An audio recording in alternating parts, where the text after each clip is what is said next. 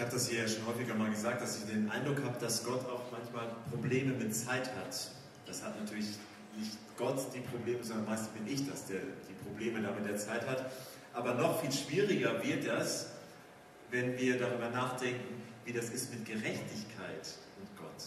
Ein schwieriges Thema. Ähm, ich habe ähm, in der Vorbereitung bin ich über einen, einen Witz gestolpert. Mal gucken, ob ihr ihn versteht.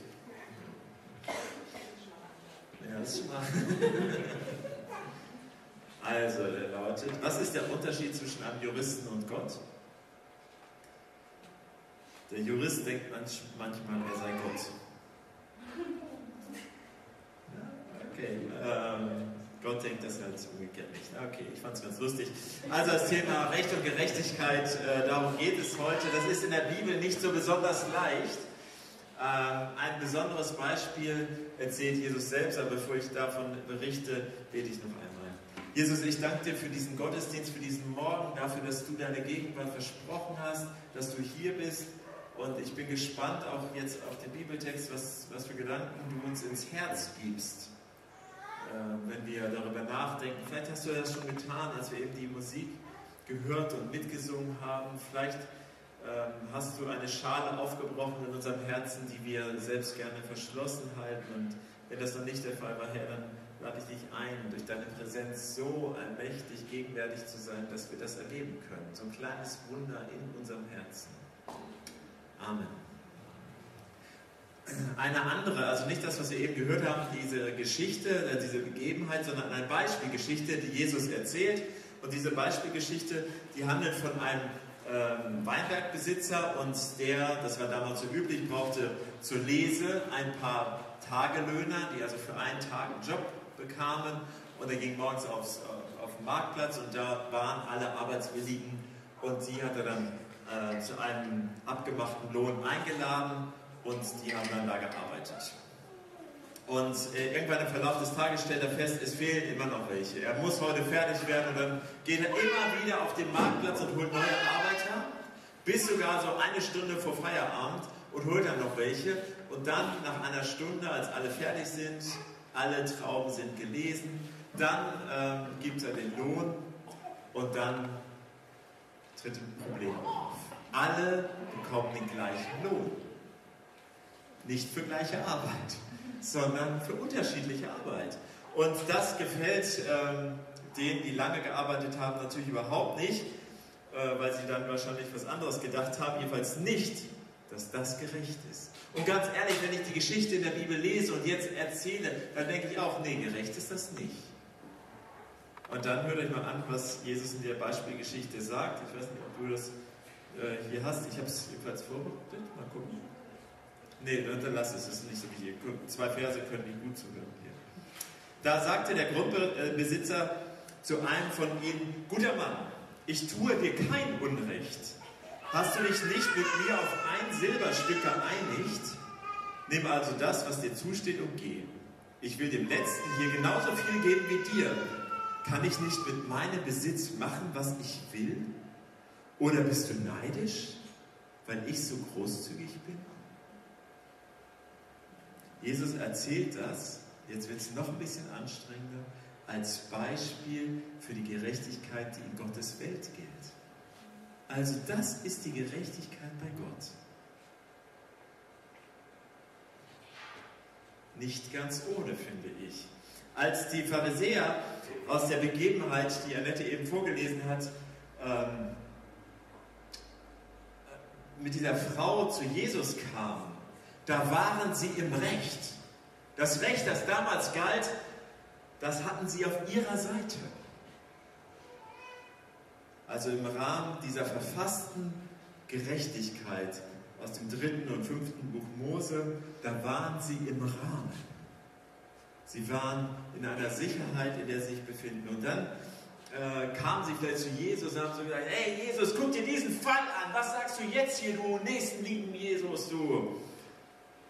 Und dann ist die, äh, die, Situation, in der sich das befand, das ist in den beiden Versen vorher, das äh, steht da noch, wir haben ja bei Vers 3 angefangen, ähm, da war Jesus nämlich nicht irgendwo auf der Straße, sondern er war gerade im Tempel und hat den Menschen anhand alten, des Alten Testaments, der alten Schriften, der Propheten und der Gesetze gesagt, was Gottes Wille ist. Er hat das ausgelegt, er hat gepredigt, er hat sie gelehrt.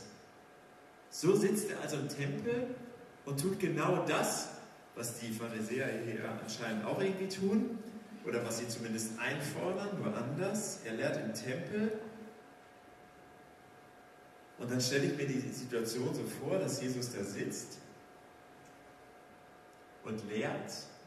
Er zitiert vielleicht, das konnte er ganz gut, Texte aus dem Alten Testament danach erklärt er das, was das bedeutet.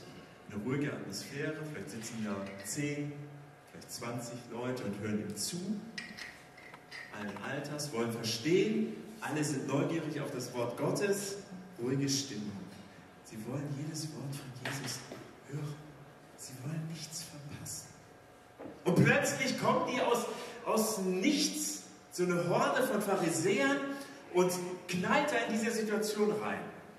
Mit sich eine Frau, die nicht glücklich sein wird, also vielleicht auch geschrien hat, zerren sie herbei und ihr Urteil steht ja schon fest. Das waren energische, aufgebrachte Pharisäer und Schriftgelehrte, Theologen, die aus dem Alten Testament ebenso wie Jesus das hier getan hat, die Schriften kannten, auslegen und auch angewendet haben.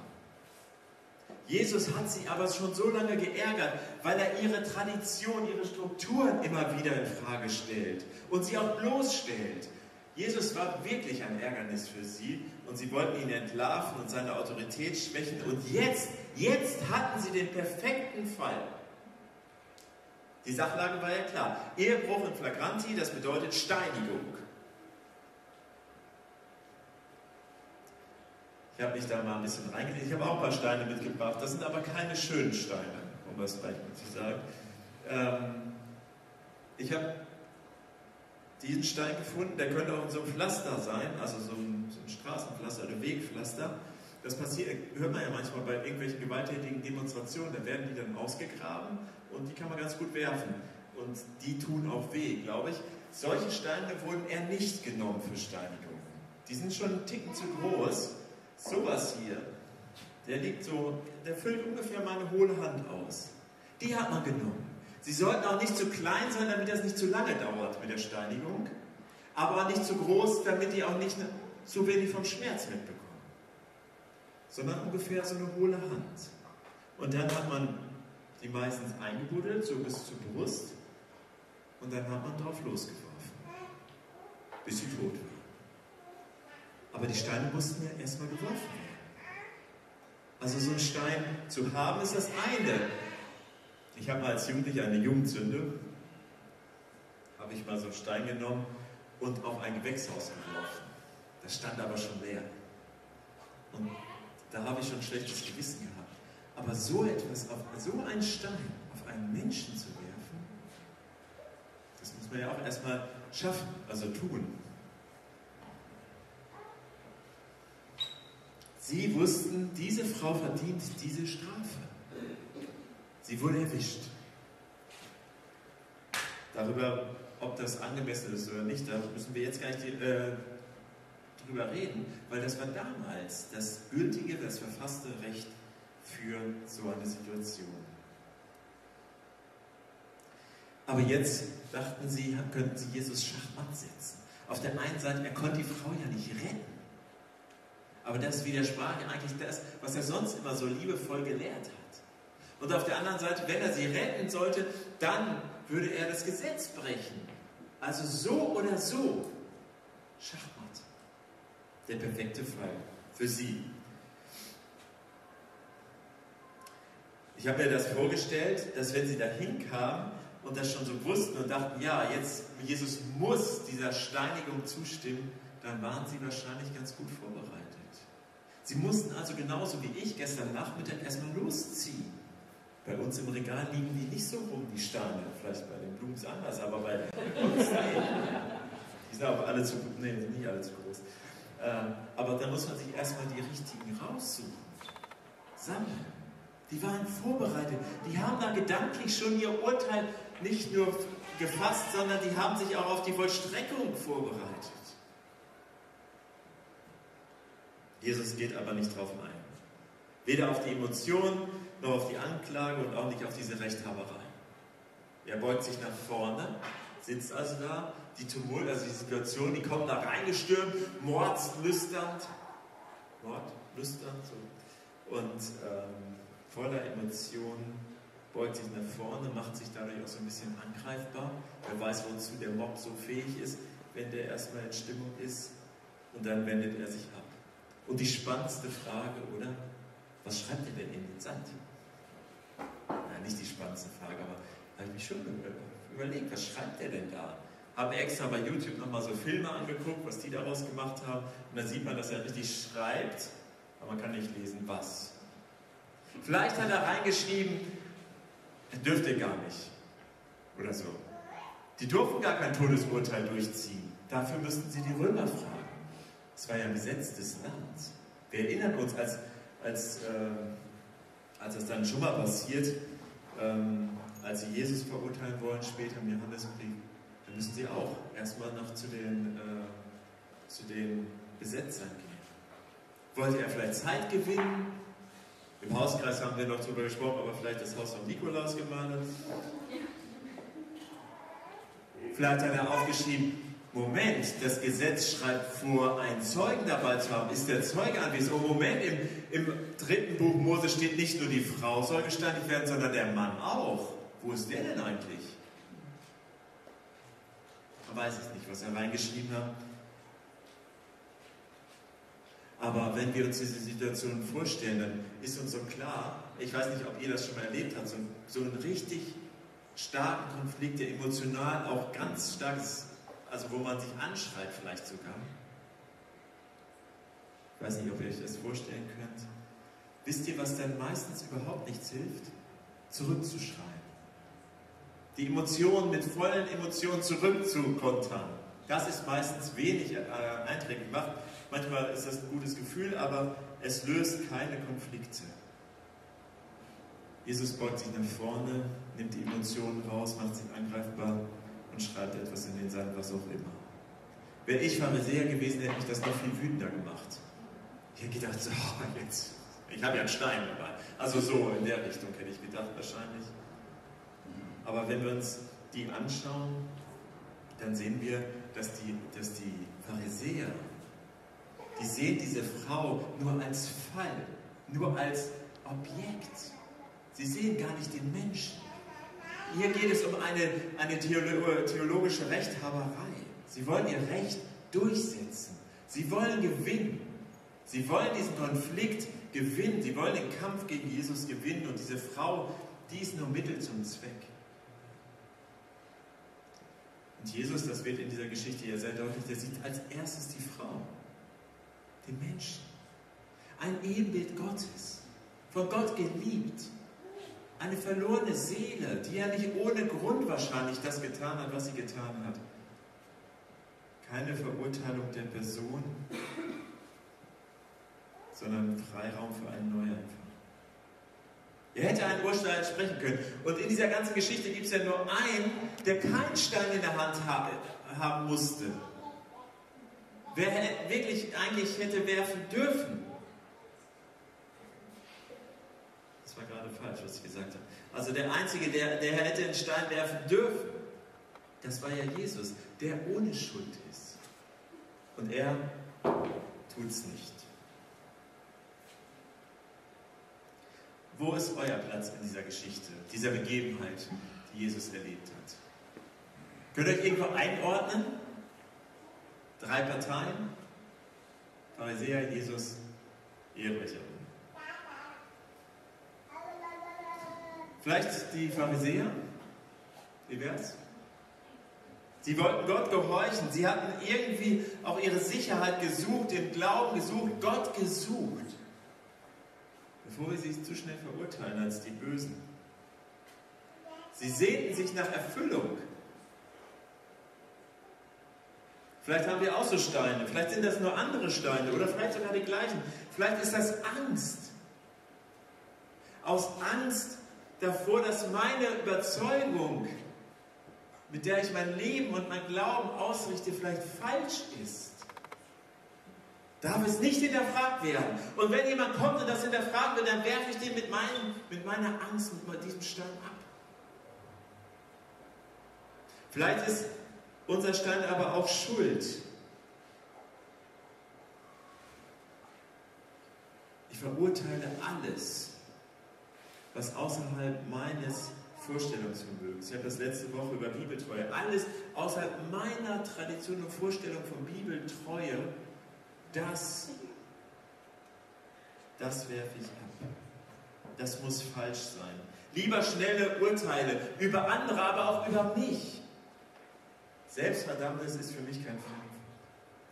Oder nehme ich diesen großen Stein, dann nehmen wir lieber den großen, diesen großen Stein der Tradition. Ey, das war schon immer so. Das gibt es ja auch bei Freikirchen, die sich immer auf eine kurze Tradition berufen. Ich bin so geprägt. In meinem Elternhaus, da gab es Urteile und klare Vorgaben für alles, wie man über Dinge zu denken hat wie man Dinge zu beurteilen hat. Und wenn das in Frage gestellt wird, dann muss ich das beschützen.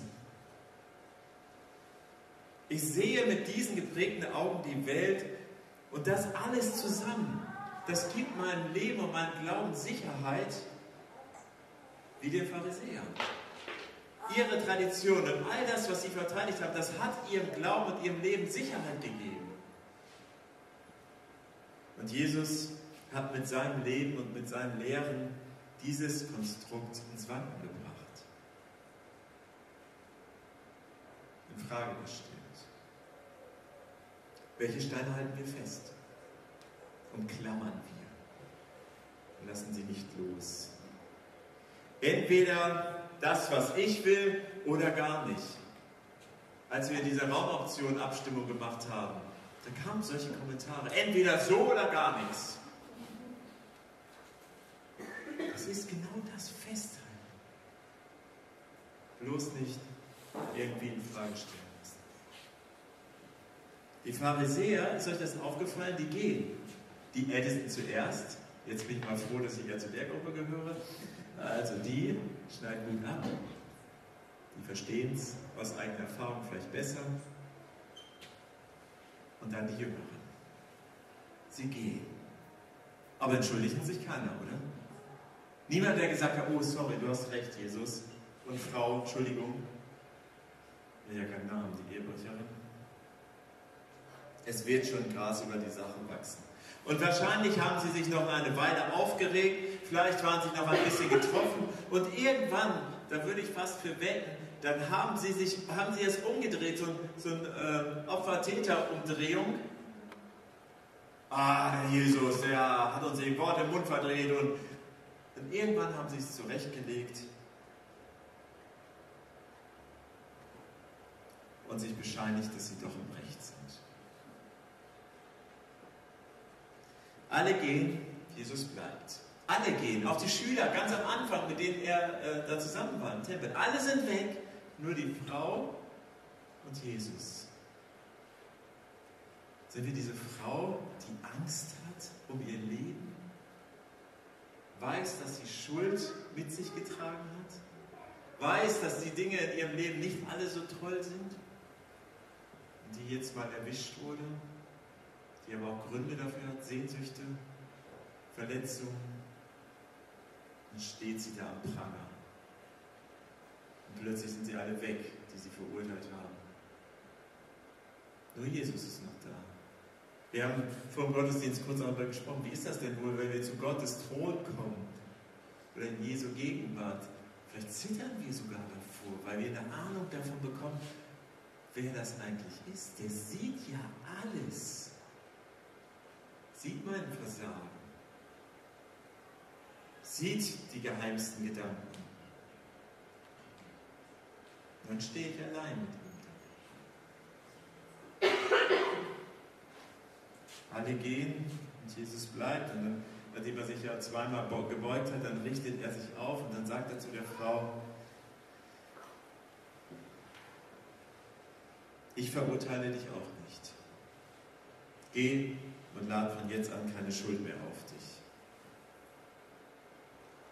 Ist niemand mehr da, der dich verurteilt? Ich verurteile dich auch nicht. Das sagt Jesus zu der Frau, bei der die Schuld klar ist. Und wo er sogar noch ins Herz schauen kann und weiß, was noch alles da ist. Niemand mehr da, der dich verurteilt? Niemandem anderen steht das Recht zu, dich zu verurteilen, weil jeder so, ein, so, ein, so ein, seine eigene Schuld hat und nicht ohne Schuld ist. Aber er sieht auch ihre Trennung von Gott. Der will ihr einen neuen Raum schenken, möchte ihr einen Freiraum schenken. Besonders bemerkenswert finde ich die Reihenfolge in diesem Satz. Da steht nicht. Und wenn du dich jetzt ordentlich benimmst und nicht mehr sündigst, dann vergebe ich dir. Das steht da nicht. Sondern ich vergebe dir und jetzt nutzt doch diese Chance, um in Zukunft Dinge besser zu machen, Freiraum zu haben. Auch hier geht es ja um einen Konflikt, den die Frau hatte mit Gott. Sünde bedeutet Trennung von Gott. Das soll nicht sein. Es engt an, es drückt. Und die Sünde liegt ihr klar vor Augen und Jesus sieht ihr Herz. Konfliktlösung, Neuanfang. Ich glaube, dass das immer ein guter, eine gute Möglichkeit ist, die Dinge zu bekennen, zu benennen, die mich von Gott trennen. Buße tun. So ein altes Wort und doch so aktuell. Für einen Neuanfang ist es nötig, Buße zu tun. Am Donnerstag fahre ich in Urlaub. Das ist sehr schön für mich. Ähm, und wir fahren in ein Gebiet, wo ganz nah Waldbrände sind. Und ich finde das so deprimierend, Gegenden zu sehen, wo der Wald abgebrannt ist. Und ich habe in Vorbereitung auf meinen Urlaub gelesen, dass das aber manchmal gut ist sogar, weil dort dann Neues entstehen kann. Das wird genutzt von der Natur. Und vielleicht muss in unserem Herzen manchmal so ein kleiner Waldbrand entstehen und Dinge müssen offenbar werden, müssen bekannt werden. Und das tut weh und es ist anstrengend, es Gott zu sagen und vielleicht sogar noch einem Menschen, damit ich es nicht immer wieder reinhole und zu sagen, Gott, es tut mir leid und hier, ich, Annette, das und das ist passiert. Bitte sprich du mir im Namen Gottes Vergebung zu. Das ist schmerzhaft. Aber nur so kann Neues entstehen. Also, wie wollen wir mit, damit umgehen? Ich glaube, was man aus dieser Geschichte lernen kann, keine Rechthaberei um des Rechts willen. Die Gnade steht über dem Recht. Keine Verurteilung, weil wir dazu nicht befähigt sind, andere zu verurteilen. Das geschieht so schnell, gerade wenn es Konflikte vielleicht auch in irgendeiner Gemeinde gibt, dann geschieht das so schnell dann ist es zum Beispiel gut, wie es auch eine Frau aus unserer Gemeinde gemacht hat, mit jedem mal einzeln zu sprechen und sich mal Informationen zu holen, bevor Urteile gefällt werden. Am besten gar keine Urteile und Verurteilung. Und Mut, seine Überzeugung Gott darzulegen. Hier, das sind meine Traditionen. So habe ich immer die Bibel verstanden. Ist das in Ordnung, Gott? So glaube ich. Ist das in Ordnung, Gott? Wenn wir nicht dazu bereit sind, zeigt das nur, dass wir Angst davor haben, einer falschen Lehre irgendwie auf den Leib gegangen zu sein. Wir müssen doch keine Angst davor haben, Gott unsere Überzeugung hinzuhalten.